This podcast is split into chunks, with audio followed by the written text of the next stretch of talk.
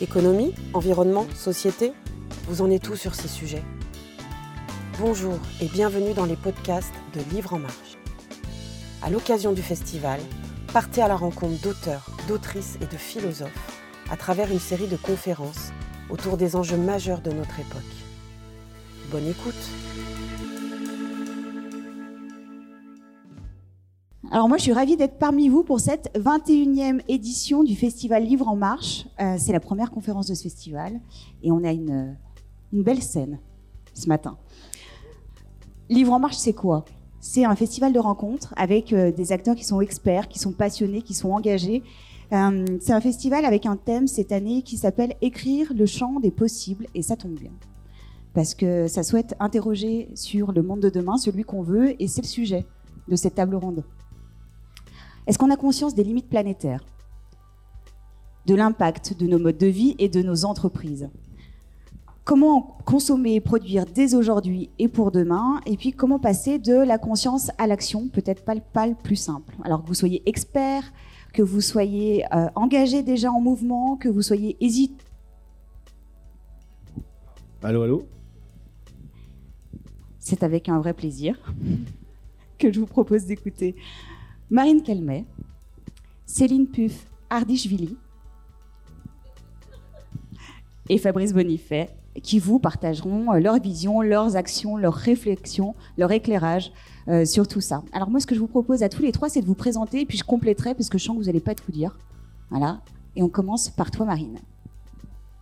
Donc bonjour, ravie d'être parmi vous.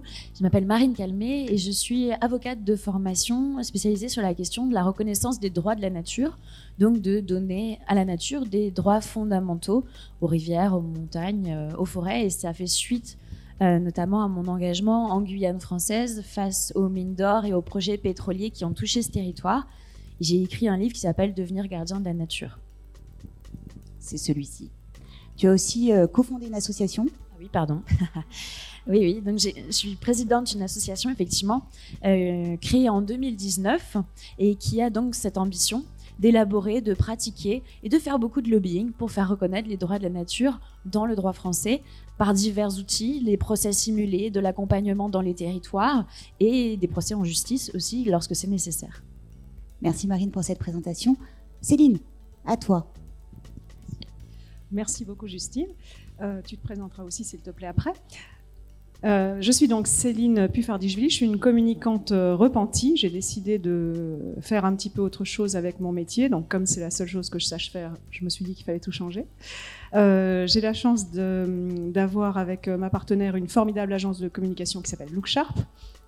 Et je suis la co-autrice avec Fabrice de l'entreprise contributive, concilier monde des affaires et limites planétaires. Donc, euh, en gros, et on va le dire pendant la conférence, ça consiste à tout changer. Et c'est pas simple, mais c'est possible. Merci. Fabrice? Euh, bonjour à tous. Moi, je suis directeur euh, développement durable d'une petite entreprise familiale, le groupe Bouygues. je suis aussi président d'une association qui s'appelle le Collège des directeurs développement durable, qui regroupe 255 entreprises et euh, administrateur d'un think tank que vous connaissez sans doute, euh, présidé par Jean-Marc Jocovici de Je suis Project. Et co-auteur donc avec Céline de, l'entreprise contributive. Et ravi d'être là. Merci à tous les trois pour cette présentation. Et on va commencer avec Fabrice et Céline. Vous verrez un petit peu comment vous voulez fonctionner. Quand vous lisez leur livre, vous découvrez qu'il y a cinq piliers cinq piliers pour l'entreprise contributive. Et il y en a quatre en fait qui reposent sur un premier qui s'appelle l'alignement sur les faits scientifiques. Et ça commence par, là. Qu'est-ce que vous pouvez nous en dire? Euh, Oui, alors je vais commencer puis tu compléteras. On, a, aime bien faire ça. Euh, c'est la prise de conscience des limites planétaires, parce qu'aujourd'hui, euh, on entend beaucoup, et c'est tout à fait vrai, que le climat se détraque parce qu'on émet trop de gaz à effet de serre. Et on a la chance de pouvoir euh, à peu près les évaluer, à peu près les compter. Je dis à peu près parce que quand on, il y a le comptage théorique et puis il y a ce qui se passe réellement. Mais euh, il ne faut pas euh, limiter notre action à soit la baisse des émissions de GES, soit, comme on le voit beaucoup en ce moment, ben, essayer de les compenser, c'est-à-dire euh, ben, planter des forêts, c'est très bien certainement, mais aussi beaucoup imaginer des manières d'aspirer euh, les GES dans le... Enfin bref, des excuses souvent pour ne rien changer. Donc ça, c'est une des limites planétaires qu'on est en train d'exploser, c'est un climat viable, mais associé aux actions qui sont les nôtres de consommer de, et de, et de produire, et qui génèrent toutes ces émissions de gaz à effet de serre, il y a plein d'autres effets. Euh, dont euh, des extractions euh, qui, sont bien au-delà de ce que la Terre peut nous offrir.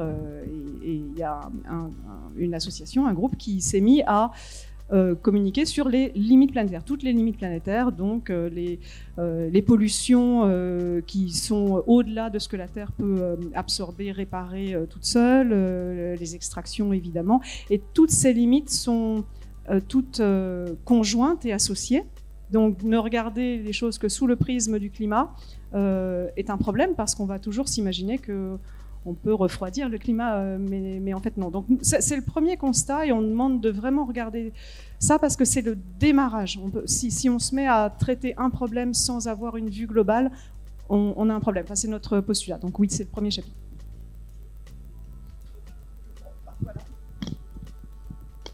Euh, bon, je ne sais pas si j'ai besoin de compléter, mais effectivement les neuf limites planétaires, donc le climat, la biodiversité, l'eau, l'usage des sols, euh, sont des limites qui interagissent les unes avec les autres. Et malheureusement euh, cette limite climat elle est largement dépassée et elle a ce qu'on appelle en fait un impact domino sur les autres. C'est-à-dire que si elle est dépassée eh bien, c'est ce qu'on voit cet été. Il y a plus d'eau parce que les glaciers fondent.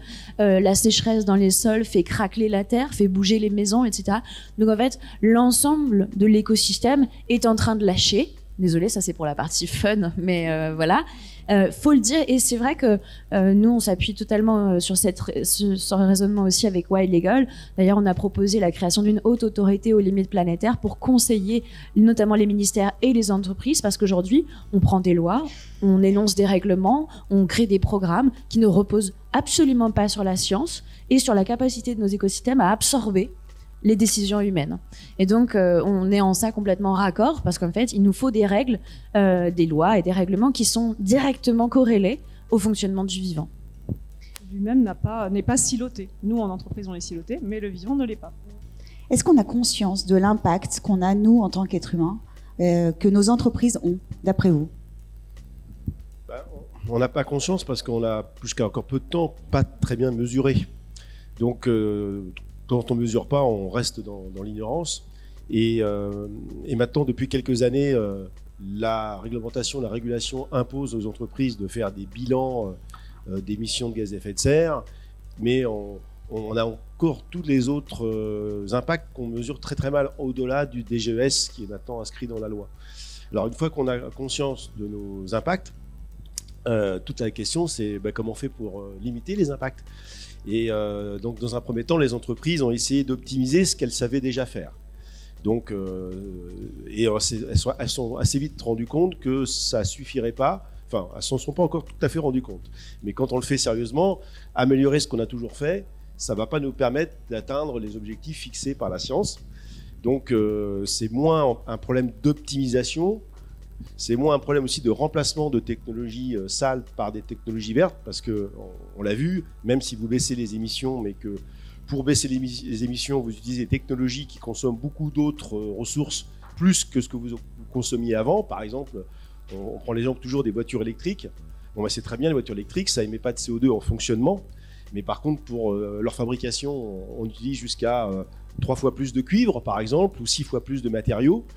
Donc euh, le pic d'extraction des matériaux est atteint pour l'essentiel des métaux du tableau de Mendeleev. Donc euh, on voit bien que ce, ce, ce, shift technologique ne permettra pas de résoudre euh, nos problèmes d'obésité, de consommation de ressources naturelles et d'écosystèmes. Donc une fois qu'on a pris le temps de mesurer nos impacts et qu'on voit bien la limite de l'amélioration de ce qu'on a toujours fait, se pose le sujet du modèle de société. On en arrive là. Est-ce que notre modèle, euh, tel qu'on le connaît aujourd'hui, notre modèle social, mais aussi euh, nos, modes de vie, euh, est-ce qu'ils sont soutenables à l'horizon de quelques années maintenant Et on voit, on voit que ce n'est pas possible. Donc on arrive maintenant dans une troisième phase de, de ce qu'on appelle maintenant le développement soutenable ou développement durable, qui, qui va adresser le sujet ultime qui s'appelle la décroissance. Donc comment on va gérer la descente, comment va gérer l'amaigrissement pour euh, retourner à un état stationnaire qui, état stationnaire qui va nous permettre de nous resynchroniser aux limites planétaires, les fameuses limites planétaires, dont on dépend complètement pour notre, pour notre survie. Et, ça, c'est le mot obus, hein, parce que les gens confondent beaucoup décroissance et récession.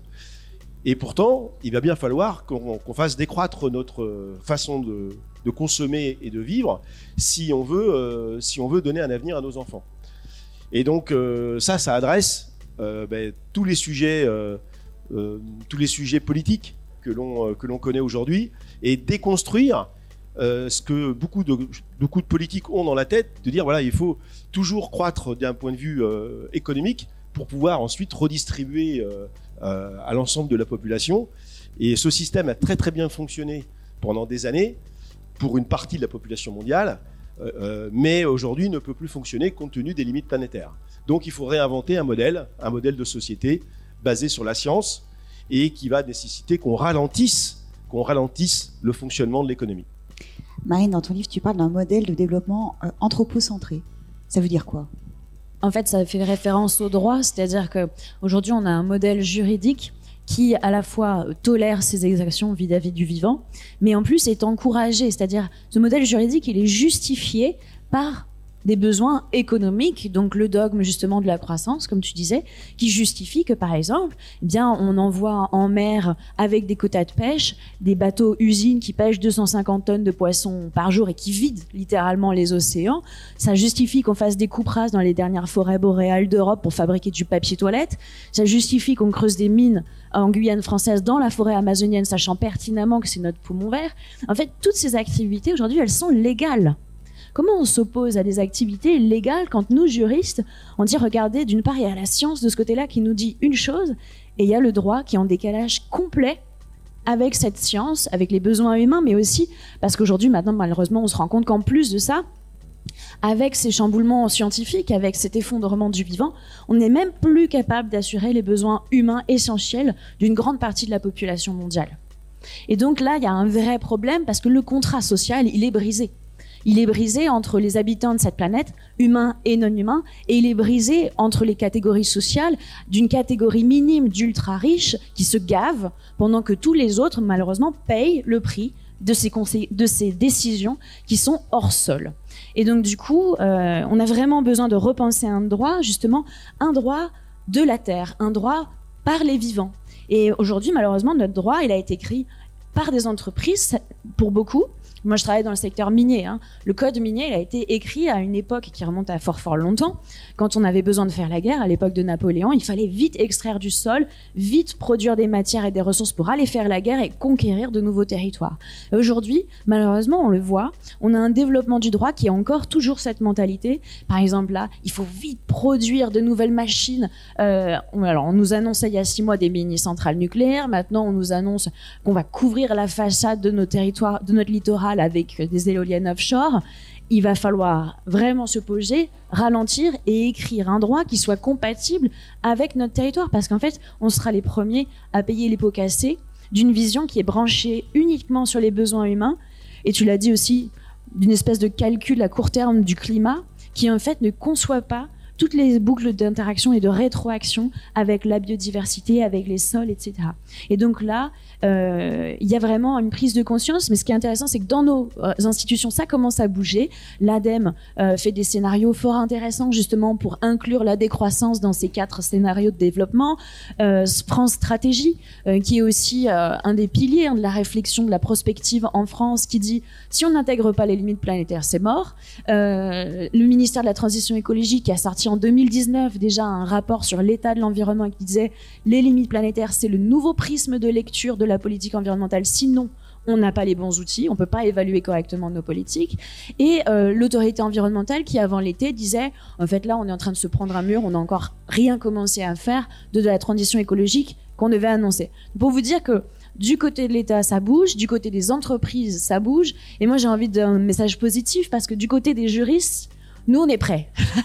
Donc en fait, nous on est prêts pour traduire en fait ce droit-là dans un droit nouveau. On a besoin par contre d'un signal politique fort qui dit voilà, on est d'accord, il y a rien qui va, on redéconstruit, on prend le temps, on réfléchit et on repart, mais on repart sur des bases saines. Et pourtant vous le dites tous les trois, non, ce n'est pas assez. Ce qu'on fait aujourd'hui, c'est pas assez, ni personnellement, ni à l'échelle de nos entreprises. Euh, oui, alors je viens. Ben non, c'est pas assez parce que en fait, euh, il y a plusieurs pôles. on est tous dans un système, donc les systèmes étatiques, l'international, l'individu, les conventions humaines dans l'entreprise, les systèmes de valeurs, de reconnaissance sociale, tout ça interagit. Et en fait, on se dit, bah, si, si moi en tant qu'individu, par exemple, je décide parce que je me dis bon ben mais j'ai fait mon bilan carbone personnel, donc je sais que le transport, le logement, la viande, l'alimentation, c'est ce qui est important au niveau euh, biodiversité, au niveau euh, euh, émissions de gaz à effet de serre, climat, etc. Donc je, veux agir moi-même. Bah, quelque part, je m'exclus un peu de tout un système qui ne reconnaît pas ça. Donc c'est vachement difficile pour un individu conscientisé qui dit je vais être accord avec ce, que, ce que je prône il peut s'exclure complètement euh, quelque part, euh, sauf s'il vit euh, sous une yourte avec des amis qui pensent comme lui. Donc c'est un peu, on discutait de la théorie du poisson rouge, qui voilà, parce qu'il y a tout un système autour. Donc tout doit changer en même temps. en entreprise, on va vous dire, ah ben non, c'est pas facile parce que nos fournisseurs, parce que nos clients, ils veulent pas ça. on a fait des études de marché, oui oui, les, les, les, clients veulent plus green, mais dès qu'on en met sur en boutique, bah forcément c'est plus cher déjà forcément c'est plus cher. Euh, il y a quelque part la prime au vice parce qu'effectivement produire différemment parfois c'est un peu plus difficile. Donc tout ça est imbriqué, marche ensemble et même au niveau macro, parce que Marine, tu dis bien euh, au niveau de, de, de, l'État, on a conscience, mais au niveau de la prise de parole politique, ça paraît complètement déconnecté. Enfin, je, moi, j'attends pas grand-chose, mais à chaque fois, je suis déçue. Euh, franchement, les, les, alors je sais bien qu'il y a aussi la responsabilité des médias et les petites phrases qui sont prises, mais enfin, elles sont bien choisies et elles ont été dites. Donc, les trucs sont juste pas du tout à la hauteur, et en tout cas, d'un point de vue citoyen, si, si, moi je suis très conscientisée, etc., j'écoute via le prisme des médias ce que disent les politiques et je me dis, mais en fait, bah en fait non, c'est pas possible que ce soit grave parce que il se passe pas grand chose. Donc dans, ma tête, il y a toute un, une dissonance monumentale qui se passe et ça c'est à toutes les échelles. Et puis après il y a le, suprême. Euh, bah non, on va pas faire ça parce que sinon, en tant que France, on va être dépassé par euh, quelqu'un d'autre le fera. Les Chinois le feront. Et donc cette course à, c'est pas moi, c'est l'autre, ou alors je veux pas m'exclure d'un système, fait que non, ça va pas assez vite, évidemment, parce que euh, tu parlais le droit et le droit n'est qu'une convention humaine. Mais si je suis le seul à le faire, en, euh, c'est compliqué. Donc c'est globalement qu'il faut une prise de conscience. Et là, ben non, on n'y est pas. Alors oui, prise de conscience globale, mais pour autant, vous avez, vous, individuellement, eu des déclics. C'était quoi les déclics qui ont fait que vous êtes passé euh, de ce côté-là, la barrière, de consommer, de produire, d'agir différemment Parce que ça, on n'en a jamais parlé, et moi, j'aimerais savoir ce qui s'est passé chez vous, et du coup, à l'échelle de vos entreprises aussi derrière. Les, déclics, c'est souvent le fruit, de, le résultant d'une rencontre. Hein. Moi, ça, ça, fait déjà longtemps. Lorsque j'avais vu le film d'Al Gore, Une vérité qui dérange, en 2006, c'était juste avant le fameux Grenelle de l'environnement, là. Euh, où on a commencé à prendre conscience de, de, relations entre euh, bah, euh, le réchauffement climatique et les émissions de gaz à effet de serre, les fameux ppm de CO2 là, qui augmentent inexorablement depuis le début de l'ère industrielle. Ça a été mesuré à 280 en 1870, on est maintenant à 411, et tous les tous les blablas qu'on a pu faire sur ce sujet depuis des décennies euh, n'a rien changé au fait que tous les ans, on augmente de 1,6% par an euh, cette concentration qui génère les dérèglements climatiques associés au réchauffement. Et euh, le film, Une vérité qui dérange, avait pour la première fois dénoncé le fait que, bah oui, nos modes de vie, les modes de vie des pays riches et des 10% les plus riches de tous les pays du monde, euh, ben, euh, c'est très bien d'un point de vue matériel. Hein. On a augmenté notre bien-être matériel. Et d'ailleurs, on est devenu très très feignant de tout un tas de trucs. Et on est devenu même obèse de notre inaction physique. Qui, ça crée plein d'effets collatéraux sur la santé, notamment. Et euh, ce bien-être matériel, tout le monde dit bah oui, c'est quand même vachement confortable de, de, ne rien faire en fait, hein, de, passer son temps à, à se reposer finalement, parce qu'on pense qu'on travaille beaucoup, mais en réalité c'est les machines qui travaillent, à, qui travaillent à notre place. Et, et on n'a pas pris conscience que ça, on le devait uniquement aux énergies fossiles. Et comme on est sur un monde, dans un monde fini, bah, ces énergies fossiles, de toute façon, un jour, il n'y en aura plus. Malheureusement, il y en a encore beaucoup trop par rapport à ce que le climat pourra supporter. Donc il faut qu'on accepte de laisser ce qui reste là où c'est, c'est-à-dire sous terre. Et ce déclic, ben, euh, moi, je l'ai eu personnellement. on se filme, puis ensuite, on rencontre Jean-Marc Jancovici. Euh, il y a 15 ans, quand il a créé son cabinet Carbone 4, et que lui-même a eu la révélation euh, en, ayant eu la commande de l'ADEME pour calculer les émissions de gaz à effet de serre des entreprises, parce que c'est à cause de ça, finalement, qu'il a créé cette méthodologie bilan carbone, qui est ensuite devenue une norme ISO internationale, la fameuse norme ISO 14064, puis ensuite rencontrer les climatologues, donc, euh, Madame Masson-Delmotte, Jean Jouzel, euh, euh, Hervé Le Jean-Pascal Vendy-Percel, qui, et puis ensuite des gens spécialistes de la biodiversité, Gilles Boeuf, qui aussi dénonce depuis des années le, carnage de la biodiversité mondiale. Hein, quand on sait que 50% des vertébrés ont disparu en 40 ans, c'est complètement dingue. Donc on est dans cette fameuse sixième extinction de masse de la biodiversité sur un horizon temporel extrêmement court. Donc quand on écoute les climatologues, quand on écoute les scientifiques, on se dit mais on, est en train de se suicider collectivement à une vitesse euh, quand même jamais vue depuis le début euh, de, depuis le début de la mémoire des hommes en fait. Donc euh, et pourtant on est tellement drogué à ces, énergies faciles, on est tellement drogué à, cette addiction aux fossiles qu'on ne se rend pas compte de ça quoi. Le seul problème, et je finirai là-dessus, c'est le temps qui nous reste parce que il y a Madame Masson-Delmotte euh, le dit à chaque, chacune de ses interventions. Il faut quand même tenir, donner les chiffres parce que ça c'est important de les donner. Il reste 400, 400 gigatonnes de CO2 à émettre pour rester sous les fameux 1,5 degré. C'est déjà une, dramatique déjà ce qu'on a à 1,2 degré comme dérèglement. Alors imaginez 3 dixièmes de, de température en plus par rapport aujourd'hui. Donc il reste 400 gigatonnes de CO2 à émettre d'ici 2100. Sauf qu'au rythme actuel des émissions mondiales, qui sont d'environ 50 gigatonnes, on aura mangé ce budget euh, en moins de 10 ans. Ça veut dire qu'on est sur des trajectoires aujourd'hui, en hypothèse basse à 2100 en 2 degrés 7 et en hypothèse haute à 4 degrés 3.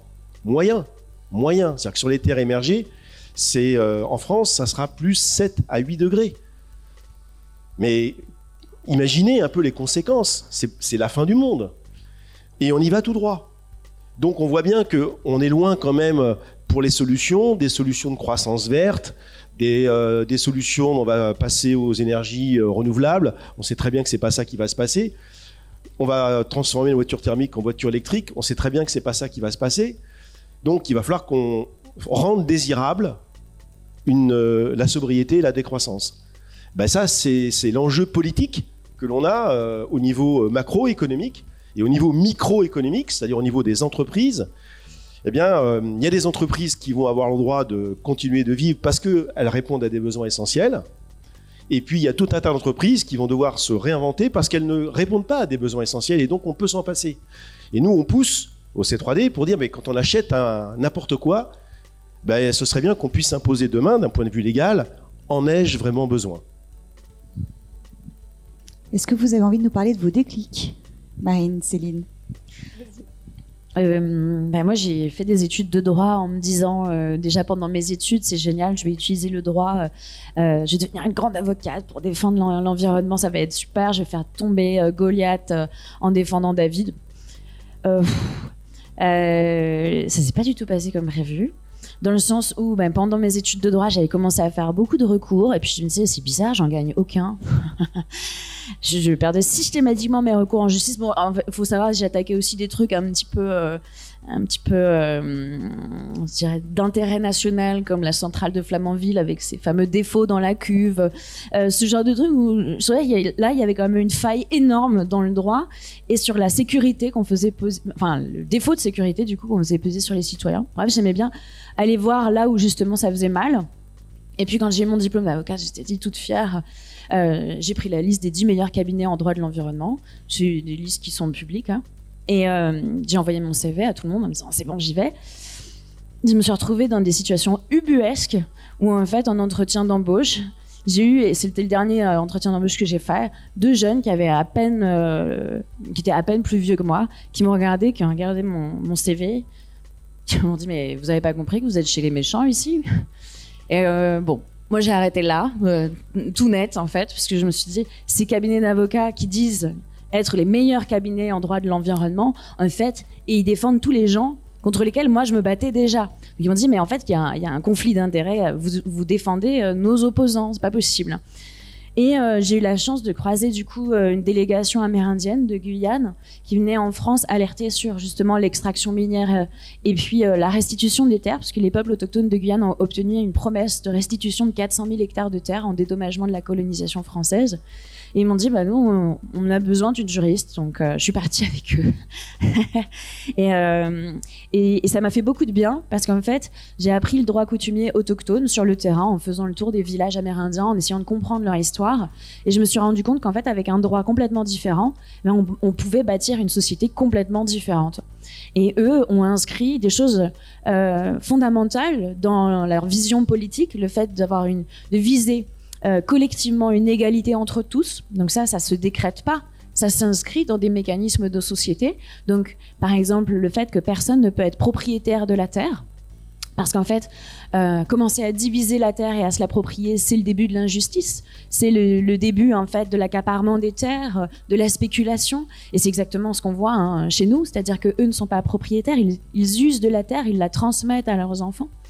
Euh, ils ont cette vision aussi qu'il faut une égalité avec les non-humains et qu'il faut un accord finalement entre euh, humains et non-humains pour respecter l'intérêt de tous. Donc ils ne pratiquent pas l'élevage, ils pratiquent uniquement la chasse. Et, c'est des petites choses comme ça que j'ai voulu raconter dans mon livre. Je pourrais pas toutes vous les dire comme ça, mais c'est il faut lire le livre. Mais euh, mais c'est qu'en fait on, se dit souvent du droit que c'est quelque chose de très figé, euh, d'impossible à démonter, à déboulonner. Et en fait, c'est surtout quelque chose de très politique. C'est une fiction politique que nous écrivons ensemble et qui doit définir le, le, parcours vers, ou plutôt l'ambition de notre nation. Et là, la question qui se pose aujourd'hui, c'est vers où on veut aller collectivement. Parce que malheureusement, moi, ce que je constate, et c'est aussi ce que je voulais raconter dans le livre, c'est qu'il y a une très petite catégorie de personnes qui décident des lois aujourd'hui, qui écrivent les lois, malheureusement, parce qu'ils ont l'oreille et l'attention euh, des représentants politiques. Et il faut absolument euh, que, justement, les citoyens reprennent le pouvoir sur l'écriture de la loi et de ce récit commun, parce que la loi, c'est un outil d'émancipation. Et notamment en Guyane, on le voit, la loi, ça peut être aussi le reflet euh, de là où on veut aller, mais aussi de l'énergie qu'on veut porter, dans le sens où euh, moi, je suis très euh, convaincue du fait que la loi, elle doit être à la fois biomimétique et prise au plus petit échelon local pour qu'elle ressemble à la fois aux habitants des territoires et aux territoires eux-mêmes. Parce qu'on peut faire la même chose en Savoie qu'au milieu de la Guyane française. On peut pas avoir les mêmes règles. Voilà, c'est la base. C'est pas le même territoire, pas la même culture, pas la même, euh, pas le même comportement et la même relation au vivant. Et donc vraiment, ce qui est intéressant dans le mouvement des droits de la nature, et puis du coup, je suis rentrée dans le droit coutumier, dans les droits de la nature, qui en sont aussi euh, vraiment une vision holistique, c'est-à-dire que de ce rapport à la terre, les peuples autochtones, et notamment en Équateur, sous l'influence des Quichua et d'autres euh, nations premières, bien vraiment porter l'idée qu'il faut donner des droits à la terre-mère, il faut reconnaître les fleuves et nos montagnes comme finalement faisant partie intégrante d'un tout. Et donc pour ça, je pense qu'on a un terreau, et notamment dans des territoires comme ici, en Savoie, où je travaille par exemple sur les droits du Chéran et du Nambénin, qui sont euh, deux rivières de montagne, eh bien, il y a une écoute dans les territoires parce qu'il y a un amour très fort de ces rivières, de ces torrents de montagne, et qu'il y a un sentiment d'urgence aujourd'hui de se dire comment on rééquilibre le droit et comment on utilise cette matière pour recréer un débat vivant entre nous. On est déjà dans plein d'actions que vous nous proposez et que vous évoquez. On continue avec ton déclic, Céline. Ouais, et du coup, je ferai un enchaînement avec euh, le renoncement, parce que ça, j'y tiens vachement. Je tiens à dire aussi que cette conf n'est pas rigolote, mais dans le livre de Marine, on parle beaucoup d'amour. Si, c'est vrai. Parce que, c'est, parce que si, on, si on décide de faire quelque chose, c'est aussi par amour, soit de ses enfants, soit d'un territoire. Et je, pense que euh, tu, tu, as dit le mot, donc je, voilà, je voulais souligner le stabiloté. Euh, moment de déclic, c'est euh, que j'ai un papa qui travaille dans, l'environnement. Enfin, il a commencé au charbonnage de France quand même. Voilà. Et puis ensuite, il s'est intéressé très fort aux risques industriels, pollution des sols, etc. Donc j'étais ado, donc un peu en rébellion. Je me disais, c'est nul, les parents, mais quand même, ça, ça m'intéresse. Euh, ensuite, j'ai essayé de travailler dans les poubelles, mais ça n'a pas marché au premier coup. Euh, et j'ai repris mes études euh, après quelques années dans des gros cabinets de relations presse et de relations publiques, les RP. Dans les pays anglo-saxons où cette discipline est née, c'est là que sont nés les spin doctors. Et à un moment, j'ai pris conscience assez tard, hein, après la trentaine, hein, quand même, c'est un peu tard, euh, mais qu'on était la fabrique du mensonge, en fait, parce que, enfin, c'est un autre sujet, le greenwashing, mais ça, on, parle beaucoup de la pub, mais enfin, il y a beaucoup, beaucoup, beaucoup de, choses qui se passent euh, un peu en souterrain la partie émergée de l'iceberg. Et, euh, donc à un moment, bah, j'ai eu un deuxième déclic. Je me suis dit, mais là, est-ce que moi-même, je commence pas à faire partie de ceux qui font du greenwashing? Mais en fait, tout le monde vous dit, mais non, c'est pas grave, on est un petit padawan, ça n'a aucune importance. Et en fait, on fait partie de tout un système Là, j'ai commencé à respirer bien et euh, je suis repartie euh, faire des études. Donc, deuxième déclic, c'est que là, on rencontre tout un monde académique. Moi, j'avais fait une école de commerce, donc je vous raconte pas le, choc. Euh, plein de gens académiques qui vous apprennent peut-être à réfléchir autrement, etc. Plein de faiseurs aussi qui faisaient un peu les choses autrement plein de copains et de copines, surtout des copines bizarrement qui se remettent en question et avec des discussions absolument passionnantes et, et ça fait progresser tout ça. Donc ça, c'était mon deuxième énorme déclic. Le troisième a été de réaliser qu'on pouvait faire autrement. Euh, pour ça, ben, ça résonne ce que tu dis. Moi non plus, je me suis pas dit, enfin, je me suis dit, je vais pas aller dans une autre agence en fait. ça ne sert à rien. Je vais essayer de faire de la com autrement. Je milite pour une com responsable et je milite aussi pour dire qu'on ne peut pas faire de la com responsable pour un produit ou un service qui ne l'est pas. je dis ça parce que l'ADEME va sortir bientôt un guide sur la com responsable. Euh, moi, je suis assez, euh, enfin, son deuxième guide. Euh, je suis assez, je suis assez radical. Euh, j'ai pas peur du mot. je me dis bah non, sinon c'est juste mieux faire du greenwashing pour, pour moi. Hein, mais bon voilà. Donc je suis d'accord sur le fait qu'à un moment donné, comme dit Fabrice, il va falloir savoir ce qui est utile de ce qui ne l'est pas. Donc là, dès que vous commencez à dire ça, on vous dit oui, mais la liberté, qui va dire ce qui est utile, ce qui ne l'est pas, etc. Bah, les limites planétaires déjà vont commencer à le dire. Les besoins fondamentaux de l'humain déjà vont commencer à le dire. Si demain on n'a plus d'eau, ce qui bizarrement cet été a commencé à euh, résonner euh, auprès même de Français, ce qui était genre euh, impossible il y a encore un an. On nous aurait dit il y a encore un an qu'on n'aurait plus d'eau dans les robinets ou plus d'eau potable ou pas en quantité, etc. Ça, commence à, si on commence à faire ce genre d'arbitrage, je pense qu'on va vite voir ce qui est indispensable ou pas. donc on va arrêter de nous parler de la liberté d'entreprendre, etc. La liberté d'entreprendre ne fonctionne que si elle est assortie de responsabilité d'entreprendre. C'est une théorie, bah oui, c'est une théorie, mais un jour elle va devenir si le droit change, peut-être une évidence, puisque tout ça, ce sont des constructions humaines, mais qui dépendent de, limites planétaires. Donc voilà. Donc nous, oui, on rêve d'un autre, d'un autre. On rêvait d'un autre monde. J'avais dit qu'on chanterait. On peut chanter. On rêvait d'un autre monde. N'empêche qu'il y a quelques boîtes qui commencent à avoir vu la big picture et essayer de faire autrement. Nous, on essaye d'en parler dans, notre bouquin, de donner quelques exemples. Aucune boîte n'est parfaite, aucune, mais certaines ont commencé à renoncer à des choses qui juste ne fonctionne pas. Et euh, la lucrativité euh, comme objectif pour une entreprise, c'est juste un objectif qui ne va pas tenir. Donc ça a tenu pendant 40, 50 ans, la financiarisation euh, du capitalisme, très bien. Mais si ça tient plus, on fait comment? Bah, On invente un nouveau droit, on invente des nouvelles règles d'entreprise, on, on, invente de nouvelles valeurs, des nouveaux systèmes de valeurs pour que des entrepreneurs se lancent avec autre chose comme idée que faire du fric et vendre sa boîte. Voilà. Donc on pense que c'est possible, on en a rencontré. Bon, après, il peut y avoir aussi un certain nombre de personnes qui peuvent vous écouter et qui pensent oui, mais. Un mais, oui, ça c'est sûr. On n'a jamais dit que c'était facile. Et c'est pour ça que vous expliquez dans votre livre L'entreprise contributive que après avoir euh, conscience des faits scientifiques et de s'aligner sur ça, il y a quatre piliers. Quatre piliers pour euh, devenir, transformer euh, son entreprise en entreprise contributive. C'est quoi? Alors, le, sujet de la raison d'être arrive tout de suite derrière. À quoi cher hein, Qu'est-ce qui manquerait à l'humanité si l'entreprise n'existait pas? Bah, Ça veut dire que si elle n'est pas capable de répondre à cette question en, termes d'externalité positive, bah, euh, c'est quand même grave. Et puis pire, hein, qu'est-ce qui euh, irait mieux si l'entreprise n'existait pas? Et souvent, il y a beaucoup plus d'items à lister, hein, notamment le fait que aujourd'hui, les entreprises, pour faire du business, bah, elles, pillent la nature elles utilisent des ressources et elles considèrent tout ça comme gratuit parce que ça n'apparaît pas dans leur système comptable aujourd'hui. Et euh, plus on utilise la nature et plus on gagne de l'argent aujourd'hui. C'est ça le système, euh, le système dans lequel on évolue. Et euh, c'est là le, bug, le bug de notre système économique. On a considéré en fait que toutes les ressources étaient sans fin et que les écosystèmes étaient tellement résilients qu'on n'arriverait jamais à les dégrader. Sauf que, bah, sauf c'est pas vrai. Et, c'est ça l'anthropocène en fait. Hein. Donc raison d'être, c'est dire qu'il bah, faut accepter de créer la valeur sur des besoins essentiels. Euh, et euh, une fois qu'on a compris ça, bah, c'est de changer le modèle d'affaires. Donc le but, c'est pas de fabriquer des produits euh, le plus possible pour en vendre le plus possible et de fabriquer le système qui va les ringardiser, ringardiser les produits qu'on a conçus il y a quelques semaines ou quelques mois ou quelques années pour provoquer le réachat. Donc à force de publicité, de marketing, d'utiliser des influenceurs. Parce qu'en fait, l'objectif, c'est toujours vendre toujours plus. Hein, et d'être en croissance de son chiffre d'affaires parce que euh, c'est la seule façon de d'évaluer la performance des gens dans les entreprises aujourd'hui. Donc c'est complètement dingue d'imaginer ça alors qu'on est, à, est à quelques euh, années de la fin du monde. Et donc le modèle d'affaires contributif, euh, c'est un modèle forcément qui sera beaucoup plus serviciel, où on va fabriquer beaucoup, beaucoup, beaucoup moins de produits. Et d'ailleurs, les entreprises ne les vendront plus, ces produits mais euh, elles vont les louer tout simplement à leurs clients.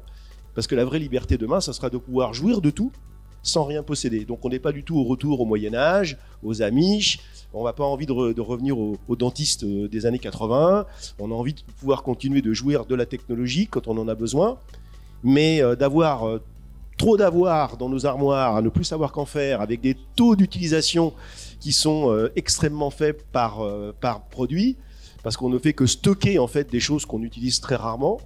Et eh bien tout ça, euh, qui dit stocker, ça veut dire euh, déstocker de la nature des matières premières que l'on transforme avec des machines et de l'énergie et avec des taux d'utilisation qui sont infimes. Bon ben ça aujourd'hui c'est plus possible. Donc il faut fabriquer moins, utiliser plus, donc ce qu'on appelle l'intensité d'usage, et c'est vrai pour tout type de produit, euh, y compris bien sûr les infrastructures bâtimentaires, qui sont structurellement sous-utilisées, et je suis bien placé pour vous le dire. Donc euh, c'est ça aussi faire ralentir l'économie de l'extraction, de l'extraction, pour intensifier l'économie de l'usage, qui est beaucoup moins matériel et qui produit beaucoup moins d'impact en fait en réalité. Donc euh, ça s'appelle l'économie de la fonctionnalité. Et ça s'applique à tous les domaines de l'activité.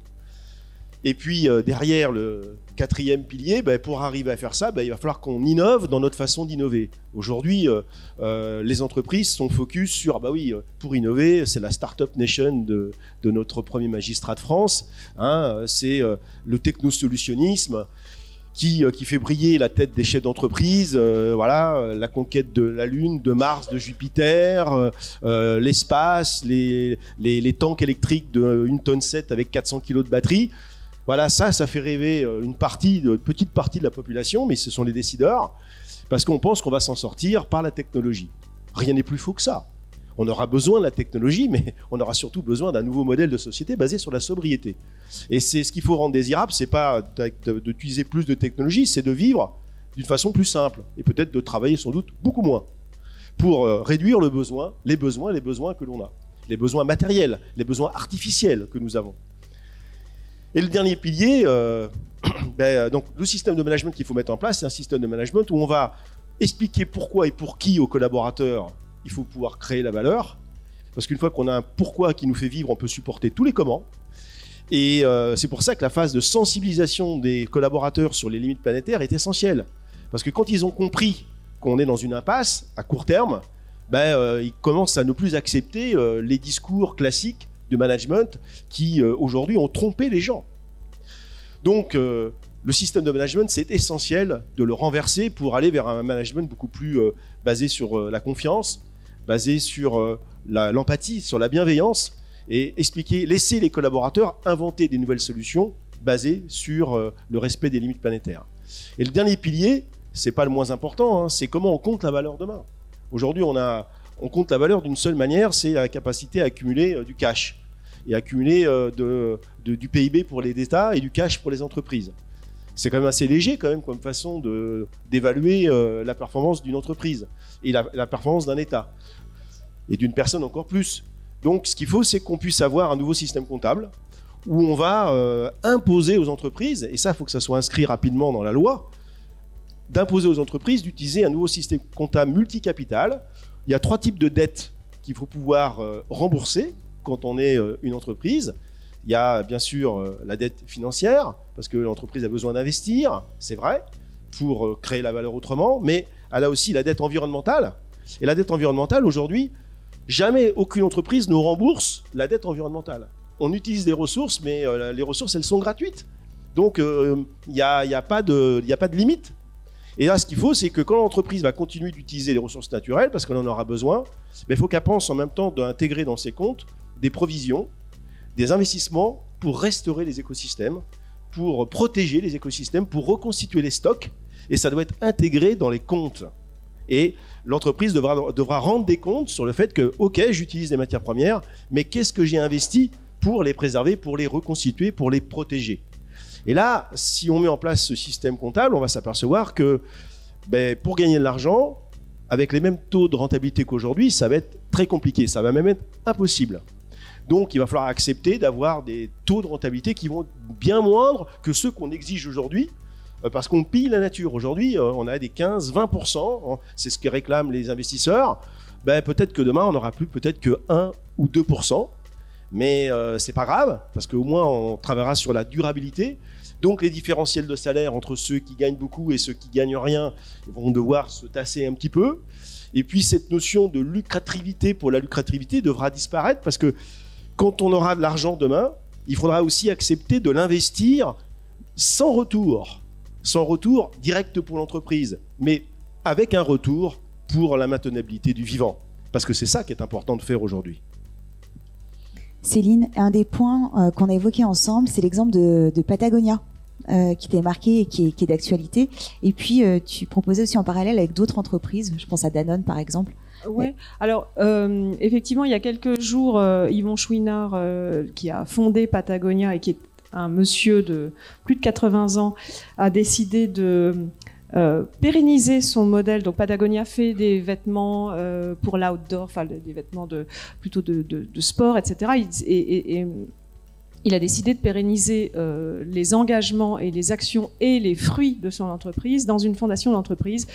Donc globalement, il sécurise euh, tout un, euh, euh, par exemple, on pourra plus, on, on pourrait pas imaginer une OPA sur Patagonia demain. Donc même si il décède et que un jour on, on veuille changer intégralement le- son modèle d'affaires, par exemple, et son objectif de- de- d'entreprise, c'est impossible. Donc c'est très intéressant parce que c'est très inspirant pour tous les tous les tous, les entrepreneurs par exemple de se dire bah, on peut créer quelque chose et pérenniser euh, cette donc c'est un peu l'idée euh, que que- qu'il y avait dans une partie de la loi Pacte euh, de de, euh, pérenniser euh, d'inscrire dans, dans les statuts euh, quelque part une mission une action etc sauf que là c'est euh, même les, les, le- le- les bénéfices, enfin tout- toute la, toute la richesse, j'ai envie de dire la valeur, mais, mais valeurs au sens euh, les valeurs de l'entreprise qui sont pérennisées. Donc ça c'est vraiment incroyable. Et- mais je mets un petit mais parce que euh, le système des fondations d'entreprise, il y, a pas mal de systèmes de gouvernance qui commencent à naître sur euh, euh, l'entreprise. Il y a, des bicorp, euh, il y a la société à mission euh, euh, et la fondation actionnaire, voilà. Mais il y a d'autres boîtes qui ont fait des fondations action- d'actionnaires, par exemple, euh, comme euh, euh, Avril, Carlsberg ou euh, Rolex. Euh, mais c'est très différent d'un Patagonia. Parce que j'ai envie de dire, euh, cette entreprise-là, elle est inspirante aussi parce que depuis ses débuts, elle a fait, elle a, fait des choix. Donc, quelque part, on peut dire elle a fait des renoncements. Enfin, dans, notre bouquin, j'ai voulu trouver un renoncement extrêmement précis parce qu'on voulait vraiment parler des renoncements et de l'importance du renoncement. Je pense pas que chez Carlsberg, Rolex ou Avril, il y a eu des renoncements. Je suis prête s'il y a des, des représentants de ces sociétés à en discuter et à changer d'avis euh, le cas échéant. Mais je pense que l'objectif de ces entreprises n'était pas celui de, Patagonia. Donc, quelque part, euh, je pense que l'important, c'est la cohérence. Euh, dans cette entreprise-là, on a toujours voulu faire des produits, enfin, c'est une personne a toujours voulu faire des produits durables, euh, réparables à vie, euh, et il a tout mis en œuvre pour atteindre cet objectif, dont par exemple des renoncements. Bah tiens, ce serait pas mal d'avoir tel tissu qui ne froisse pas. Bon, mais il s'est rendu compte que ça rendait malade les ouvriers de, de, de son usine, donc au lieu d'investir dans les systèmes de ventilation, il a juste renoncer à utiliser cet tissu qui ne froisse pas. Voilà, c'est des renoncements qui au départ peuvent se dire bah ouais mais je perds un peu en attractivité de mon produit à la fin s'il est froissé c'est moche. Ouais mais je protège euh, la santé, les écosystèmes. Si mes ouvriers sont malades, c'est que ça devait être une belle saloperie à mettre dans les eaux de recyclage, etc., etc. Donc le renoncement donne une force parce que ça contribue à démontrer par la preuve que tout ce qu'il raconte en marketing, c'est-à-dire n'achetez pas cette veste, etc., ça pourrait juste être une posture. Non, c'est la réalité de la vie de l'entreprise. Et quand il dit, bon, bah maintenant, je lègue je, je, crée une fondation d'entreprise, etc. C'est crédible parce qu'il y a eu tout ça avant. Donc mon point, c'est que et il y a, il y a ce, mouvement en France des entreprises à mission, c'est très bien, etc. il y a beaucoup de boîtes de, de, de, conseils, de services qui disent, moi je vais être entreprise à mission on commence à voir de, du mission washing, mais ce qui est important, c'est tout ce qu'il y a avant, tout ce qu'il y a en amont, tout ce qu'il y a en aval sur la cohérence du système. Donc c'est en ça que ça peut être très inspirant. Pour l'exemple de Danone, ça a beaucoup fait euh, parler parce que euh, la plus grande entreprise, la Corp, entreprise à mission, machin. Oui, mais si au final c'est le, profit qui va guider les décisions uniquement, on n'est pas en cohérence totale. Donc en même temps, il y a plein de choses très très très très bien qui ont été faites, mais on voit bien la limite de, l'exercice dans l'entreprise si elle est trop grosse, si son système de gouvernance et son système de reconnaissance de la valeur sont décorrélés avec une ambition d'entreprise à mission, de Bicorp ou etc. Bah ça colle pas, ça frotte. Donc, voilà, donc tout ça pour dire, Patagonia c'est hyper inspirant, mais il faut que ça soit inspirant dans la globalité de cette, euh, euh, inspiration. Ce qui m'interroge, c'est quand tu dis que c'est une entreprise qui est née contributive finalement, Patagonia. Elle a appris aussi à l'être. Euh, mais si on n'est pas né, si on n'a pas créé une entreprise contributive dès le départ, et qu'on veut s'autoriser à changer parce qu'on prend conscience de ses limites, etc ça me paraît. Ouais, comment on fait? Parce que oui, j'entends les, ces différentes pratiques, mais j'ai euh, le sentiment quand tu évoques ça que bah, c'est pas si facile et qu'on va pouvoir toujours te dire ouais, mais avant t'étais comme ça, du coup euh, c'est pas vrai, euh, ta com c'est du greenwashing, etc. Ah non, mais il faut, faut, faut des preuves dans tous les sens. Si on veut devenir contributif à partir d'un modèle classique, ce qui est en gros, tous les modèles sont des modèles classiques aujourd'hui, à part quelques natives, donc des startups qui sont nées sur un vrai besoin euh, de. Mais bon, il y en a vraiment pas beaucoup. Hein, euh, en cherchant bien, on en trouve quelques-unes, mais bon. Euh, oui, bah, il y a tout à changer. Donc forcément, on va mettre un pied devant l'autre, etc. D'où les, les, les piliers dont on parle, il faut tout prendre en même temps, c'est hyper difficile, beaucoup de gens à convaincre, beaucoup de middle management qui va avoir peur parce qu'ils savent pas forcément faire, parce qu'ils vont se dire attendez si tout change, moi je deviens obsolète. Donc il y a tout un accompagnement euh, global, mais il y a aussi des premiers pas à faire. Pour nous, ces premiers pas, c'est aussi c'est les renoncements, la formation, se former tous pour prendre conscience et, et dire non, on peut plus donc refuser certaines choses, proposer autre chose, mais ça commence par un renoncement, à mon avis. Oui, et puis euh, comme c'est un, changement à 180, c'est aussi euh, euh, le conseil d'administration qui doit prendre ses, doit prendre ses responsabilités. Et ça tombe bien parce que maintenant ils vont avoir une responsabilité pénale sur les trajectoires et sur le respect des trajectoires. Donc il faut aussi que l'entreprise comprenne que, enfin, si les administrateurs n'ont pas compris ce changement de cap, il ne se passera rien. Il faut aussi en parler aux investisseurs. Est-ce qu'ils veulent continuer de gagner beaucoup, mais pas très longtemps, ou accepter de gagner un peu moins, plus longtemps. Ça, c'est audible, ça, quand même. Alors, c'est vrai qu'il y a des fonds euh, qui sont euh, activistes, voraces, euh, qui n'ont rien à foutre. De toute façon, ils veulent du court, court terme. Bah, il faut peut-être leur dire bah, qu'ils n'ont plus la place dans le capital de l'entreprise et qu'ils aillent voir ailleurs. Donc, on a aussi des actionnaires qu'on mérite, quelque part, aussi, dans les entreprises. Et puis, comme l'a dit Céline, la meilleure façon d'agir, c'est de comprendre. Donc, il faut passer du temps avec les experts, avec les climatologues, avec les scientifiques, pour comprendre. Et, leur grande, le, grand problème qu'ils ont eu, tous ces gens-là, c'est qu'ils n'ont pas su, euh, ils ont pas su convaincre par la rationalité, par le pragmatisme de, leur, euh, de leurs travaux. Et donc, il va falloir qu'on mette aussi un peu d'émotion dans tout ça.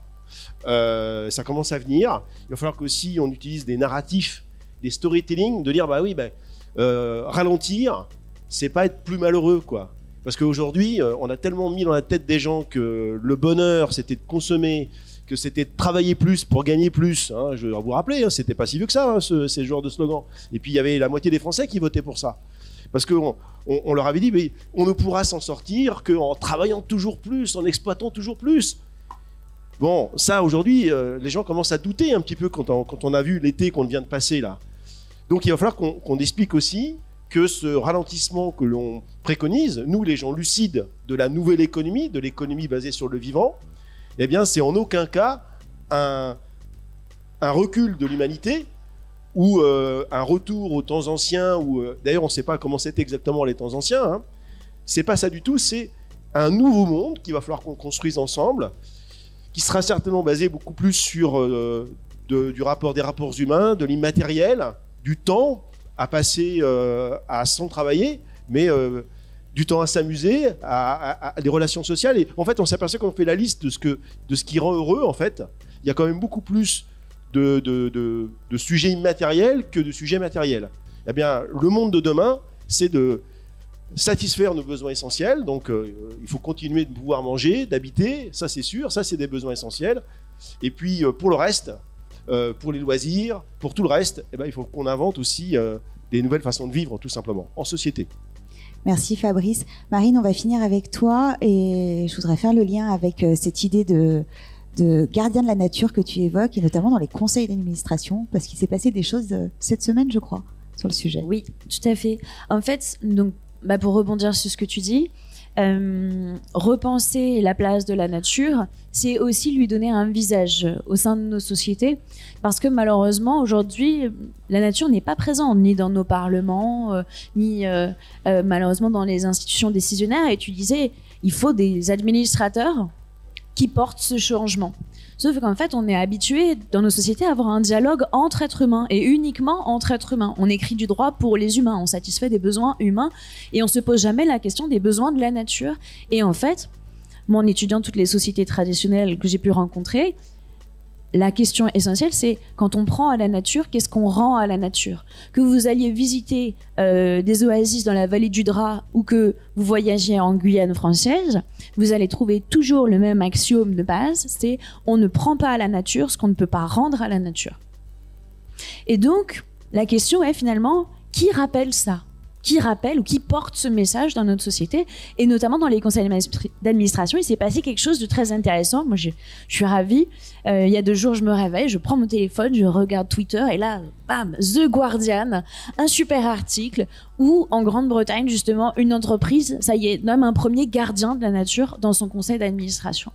Donc cette personne est nommée pour être administrateur de la société et représenter les intérêts de la nature.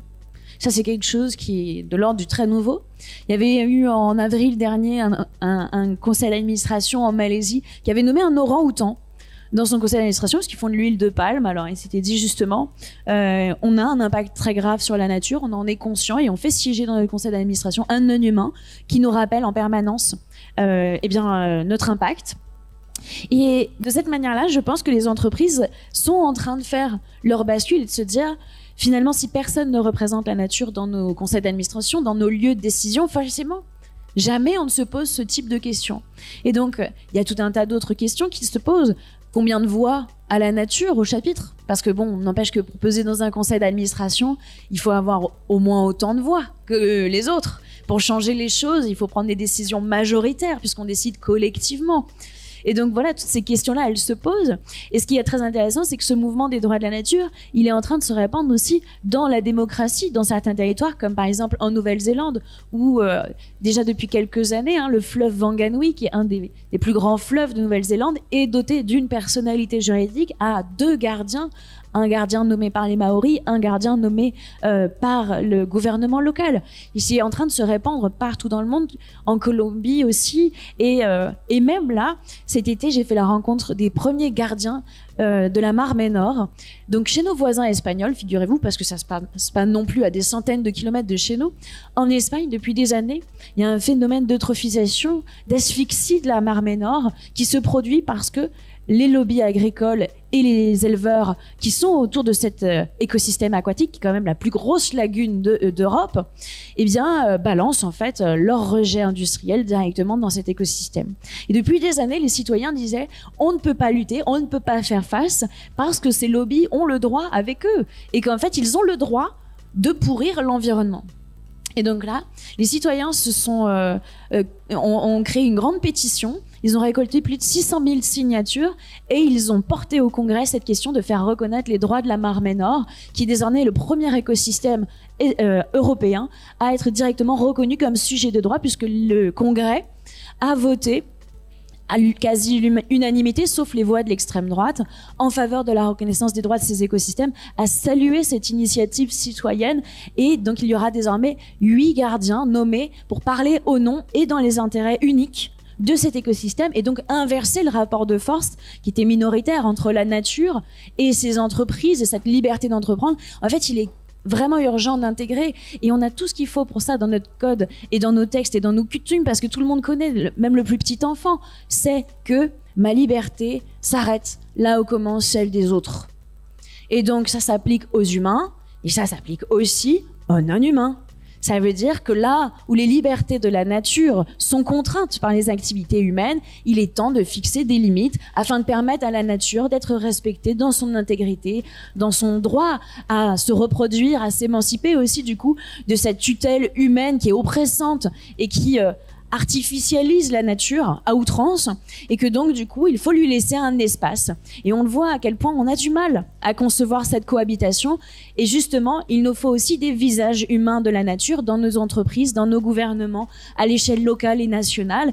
Et c'est vraiment un enjeu démocratique extrêmement fort mais qui redonne aussi une place aux citoyens. Parce qu'on a été trop souvent et trop longtemps écarté des lieux de décision et devenir tuteur, gardien ou, euh, ou vigie ou sentinelle de la nature, eh bien c'est aussi un moyen de retrouver du sens à nos vies, du sens à nos existences dans le fait de nous transcender en tant que citoyens et d'avoir une place dans cette communauté du vivant qui est celle de représenter plus que nous-mêmes et de sortir de ce carcan individualiste consommateur dans lequel on a bien voulu nous enfermer et qui en fait est une oppression de tous les jours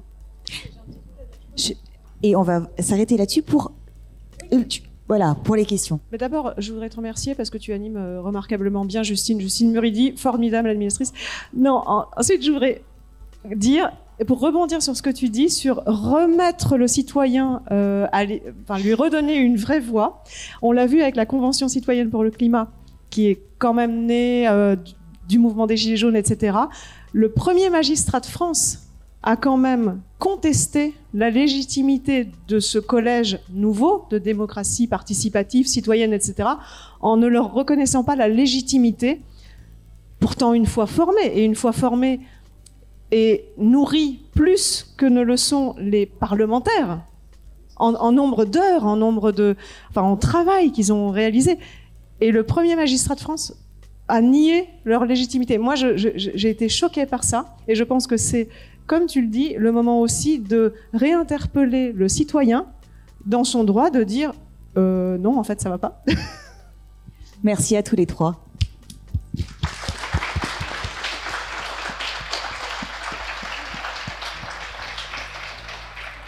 On a très peu de temps pour les questions, mais si vous en avez, bien sûr, on va essayer d'en prendre. Il y en a une ici.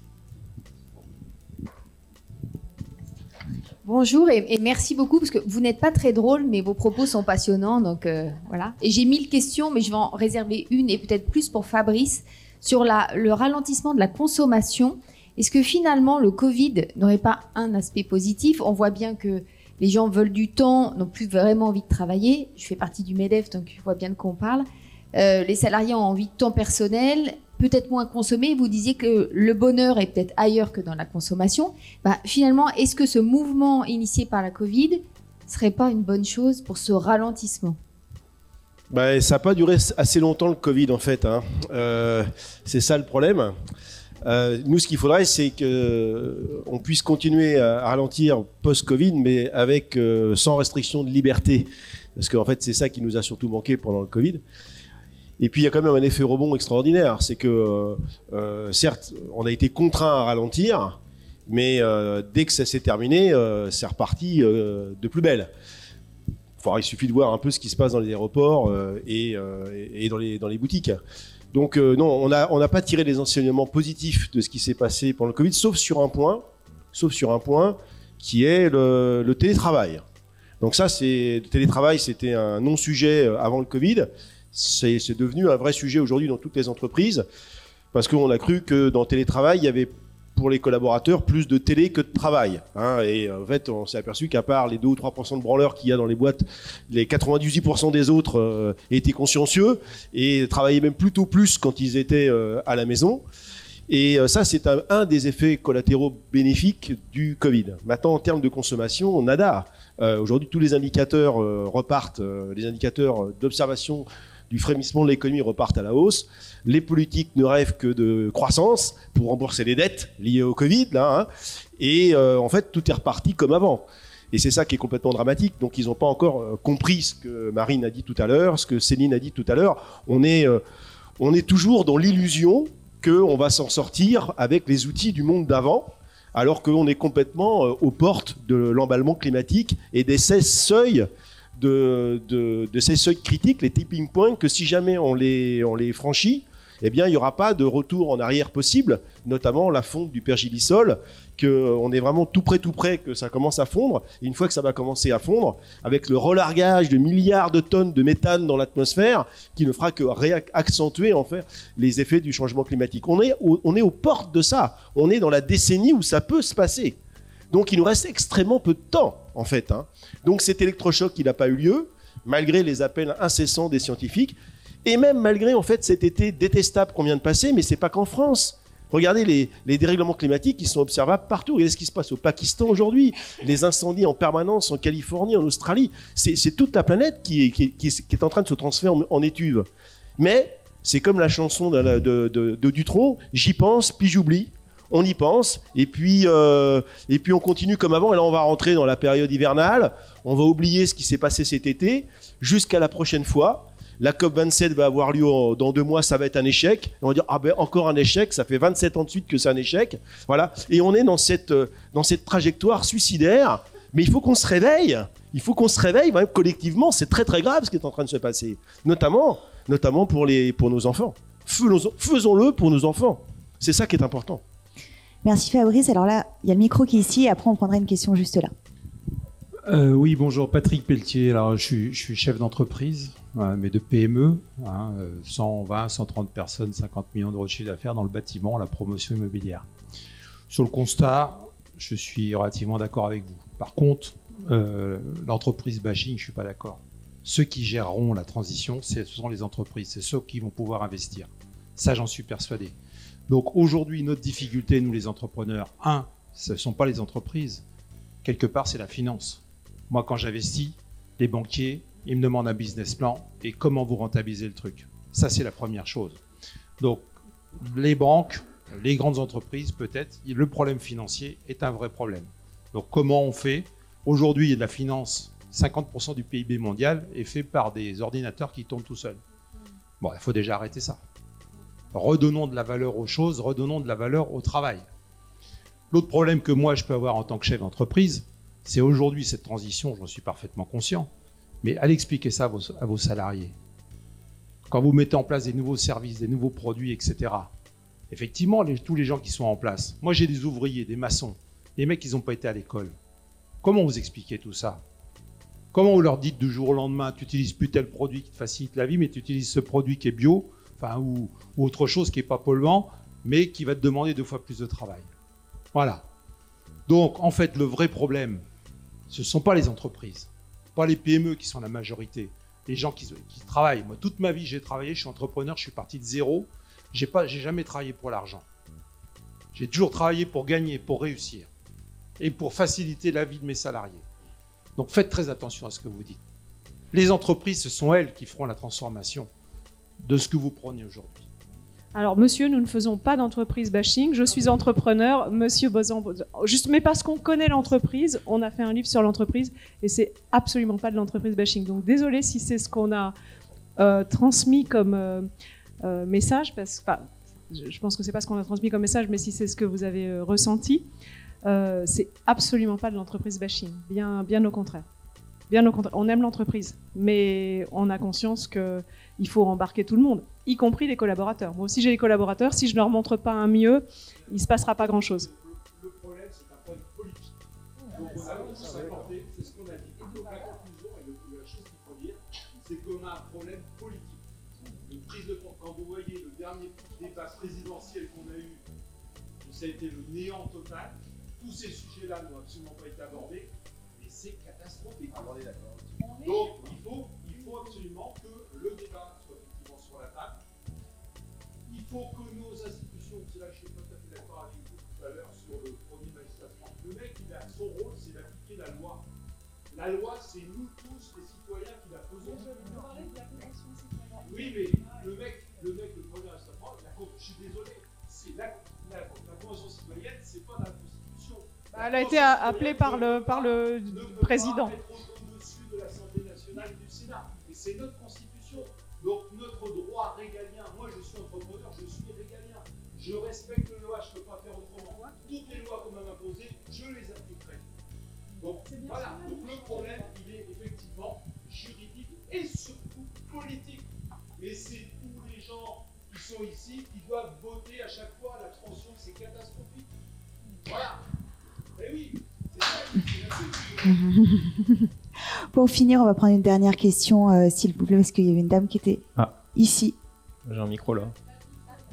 Ah. Euh, bon, je vais, je vais y aller très rapidement. Euh, moi, je voudrais savoir qu'est-ce qu'on propose, et notamment à ce qu'on peut dire les jeunes. Parce que nous, on nous a toujours appris à faire des études pour avoir un beau diplôme, pour avoir un bon travail, pour pouvoir plus consommer, plus consommer. Et la réussite, c'est de consommer. Maintenant, on est tous conscients, je pense, en tout cas à partir de la vingtaine et en dessous, que euh, non, la réussite, c'est pas de consommer et on n'en veut plus. Mais on, on, nous donne rien à la place, on nous propose rien. Quel, but, quel objectif, qu'est-ce qui peut nous faire briller les yeux dans notre vie? On veut pouvoir faire tout ça, on veut respecter tout ça, mais moi, ce que je constate autour de moi, c'est des amis qui sont du coup soit dans le déni complet et qui donc partent voilà dans la finance en tout- et contribuent au problème, soit s'extraient complètement de la société, euh, soit dépriment, ou soit euh, voilà se retrouvent dans le Larzac avec des chèvres. Mais du coup, ils résolvent rien. Proposez-nous quelque chose, faites-nous rêver, et, et vous verrez que les gens iront. Sinon, c'est les gilets jaunes, quoi. Mais On est d'accord. Alors, je- on est dans une période de transition. Transition, c'est, euh, on passe, on passe d'un état qui est, qui, qu'on connaît bien, qui est un état stable, euh, à un état qui euh, qu'on connaît pas encore, mais qui est un état futur désiré, resynchronisé sur les limites planétaires, qu'on n'a pas encore complètement expérimenté parce que on l'a déjà fait il y a très très longtemps et on s'en souvient plus. Et il n'y avait pas aussi euh, toute la technologie qu'on a aujourd'hui. Donc euh, finalement, on est en train de penser un truc qu'on n'a pas fait. Alors, les jeunes, moi j'en connais beaucoup, hein, on embauche plus de 7000 hein, dans mon groupe euh, tous les ans, puis on donne beaucoup de cours aussi. Ce qu'on leur dit, c'est il y, a deux, y a deux façons de faire. Soit vous pouvez être déserteur du système, il y en a, il y en a qui choisissent cette voie-là, soit vous pouvez arriver à l'intérieur des entreprises pour essayer de changer les choses de l'intérieur et mettre en place les nouveaux modèles d'affaires dont on essaie de parler et dont on parle beaucoup dans le livre. C'est possible de créer la valeur autrement, c'est possible euh, d'avoir une raison d'être qui est basée sur les besoins essentiels, c'est possible d'avoir le courage de dire ben, ça on continue, ça on arrête parce que clairement c'est pas compatible avec les limites planétaires.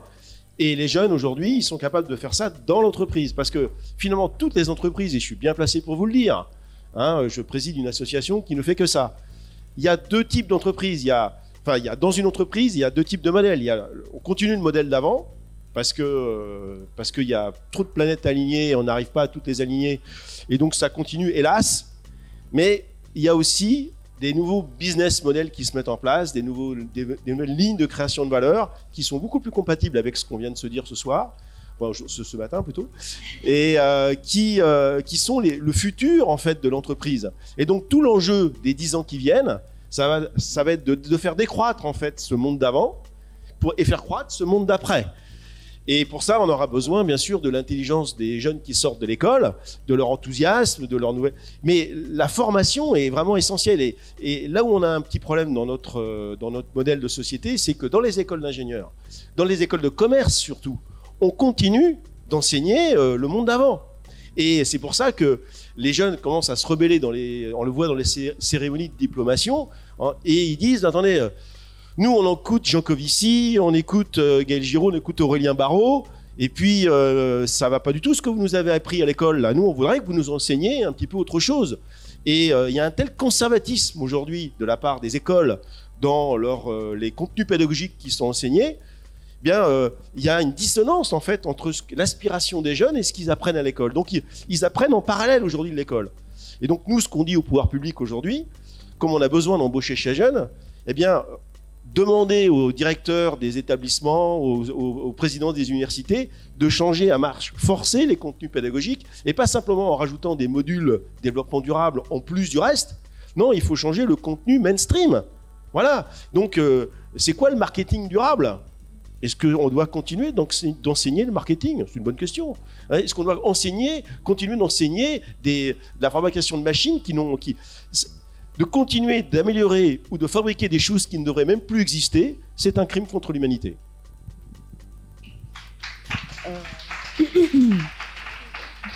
Mais moi, quand j'ai fait mes études en droit, on parlait même pas encore vraiment de droit de l'environnement. Il devait y avoir quelques professeurs en France, mais il n'y avait pas de master.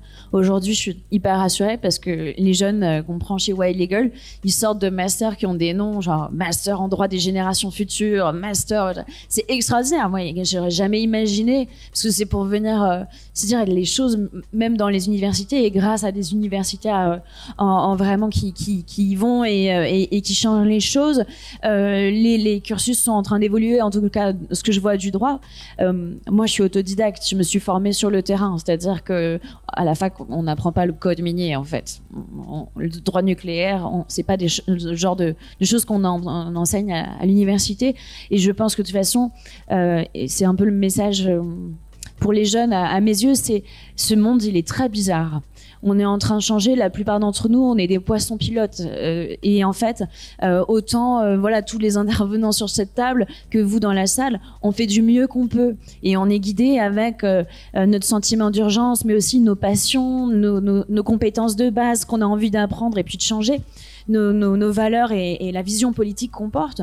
Et moi, je suis partie, justement, je vous ai dit, hein, je me suis rendu compte que je serais jamais heureuse euh, en rentrant dans les enfin plutôt dans les grands cabinets d'avocats, c'était incompatible avec ma vision du monde. Du coup, je suis allée chercher de l'argent, j'ai financé mon propre poste euh, et je suis partie. Je suis allée me former sur le terrain et j'ai mis tout ce que tout ce que j'avais euh, dans la défense de- des droits de la nature. Et je pense que voilà, c'est malheureusement là, et tu l'as dit très bien, on est à un moment charnière. Il n'y a pas de modèle. Il n'y a même pas de code. Donc, euh, on est obligé de tout réinventer. Et les jeunes euh, que nous, on prend chez Wild Legal, justement, on les forme, euh, on leur apprend tout ce droit nouveau, les droits de la nature qui sont pas encore enseignés à l'université. Chaque année, on fait des nouvelles promotions d'étudiants. Ensuite, on sait qu'ils infusent dans les cabinets d'avocats dans lesquels ils repartent travailler ensuite. Moi, j'aimerais pouvoir euh, les embaucher. Il y a encore un problème euh, dans le financement des associations euh, environnementales en France. Dès qu'on est un petit peu, euh, je dirais, euh, radicaux, euh, c'est assez difficile de se faire financer. Euh, et et c'est pas grave. On y va, on change, on, avance. Nous, on a beaucoup, beaucoup de jeunes euh, qui passent chez nous, qui se forment avec nous, et ensuite qui vont changer euh, les choses ailleurs. Et là, on est vraiment dans ce moment de transition où oui, c'est vrai. Et, malheureusement, bah, on peut pas offrir une grande stabilité. Mais en fait, on n'a même pas de vision sur là où on va vraiment. Donc, on est en train de défricher quelque chose qui est complètement nouveau. J'ai envie de dire, à la fois, ça peut faire peur, mais en même temps, c'est aussi génial. C'est-à-dire qu'on n'a jamais aussi eu euh, d'appel à créativité de la part des jeunes. C'est-à-dire, face à un mouvement, euh, un, monde sclérosé qui est en train de s'effondrer, si justement, euh, moi j'adore travailler avec des étudiants en droit qui sont pas encore sortis de l'école euh, de droit et qui ont parce qu'ils sont pas formatés, ils ont pas tout ce carcan de se dire ah non ça on peut pas faire, là il y a telle loi. Nous on se fout de savoir ce qui est légal. Moi, dans mon travail, je me pose uniquement la question de savoir ce qui est enviable, ce qui est souhaitable. Je veux pas savoir ce qui existe aujourd'hui, je veux savoir ce qu'on peut construire ensemble demain. Donc du coup, faisons table rase et c'est vraiment un moment où justement les jeunes ont plus que jamais leur place, c'est de dire eux ils ne sont pas justement calibrés, euh, euh, menottés par des injonctions qui sont contradictoires. Eux ils peuvent penser et c'est tout tout le bonheur que je souhaite aussi aux jeunes, c'est de trouver leur place dans cette société qui s'effondre et qui laisse justement, c'est comme une forêt quoi. Les vieux arbres tombent et du coup euh, les nouvelles pousses peuvent enfin germer et prendre la lumière. Donc il faut que les jeunes prennent absolument la lumière. On pourrait continuer longtemps avec beaucoup de questions parce que vous êtes tous les trois passionnants. Donc merci beaucoup. On va s'arrêter là. Vous pouvez les retrouver euh, sur la partie salon du livre, leur livre, l'entreprise contributive et devenir gardien de la nature. Ils sont géniaux ces bouquins. Donc euh, Merci allez-y. Justine. Merci. Vous avez aimé cet épisode? Vous aussi essaimez la matière à penser en la partageant autour de vous. Pour en savoir plus, rendez-vous sur notre site internet livreenmarche.com. À bientôt